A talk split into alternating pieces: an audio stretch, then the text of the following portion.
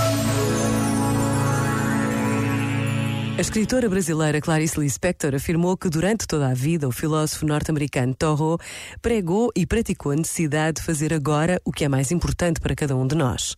Por exemplo, para os jovens que queriam tornar-se escritores, mas que contemporizavam ou esperando uma inspiração, ou se dizendo que não tinham tempo por causa de estudos ou trabalhos, ele mandava ir agora para o quarto e começar a escrever. Impacientava-se também com os que gastam tanto tempo estudando a vida que nunca chegam a viver.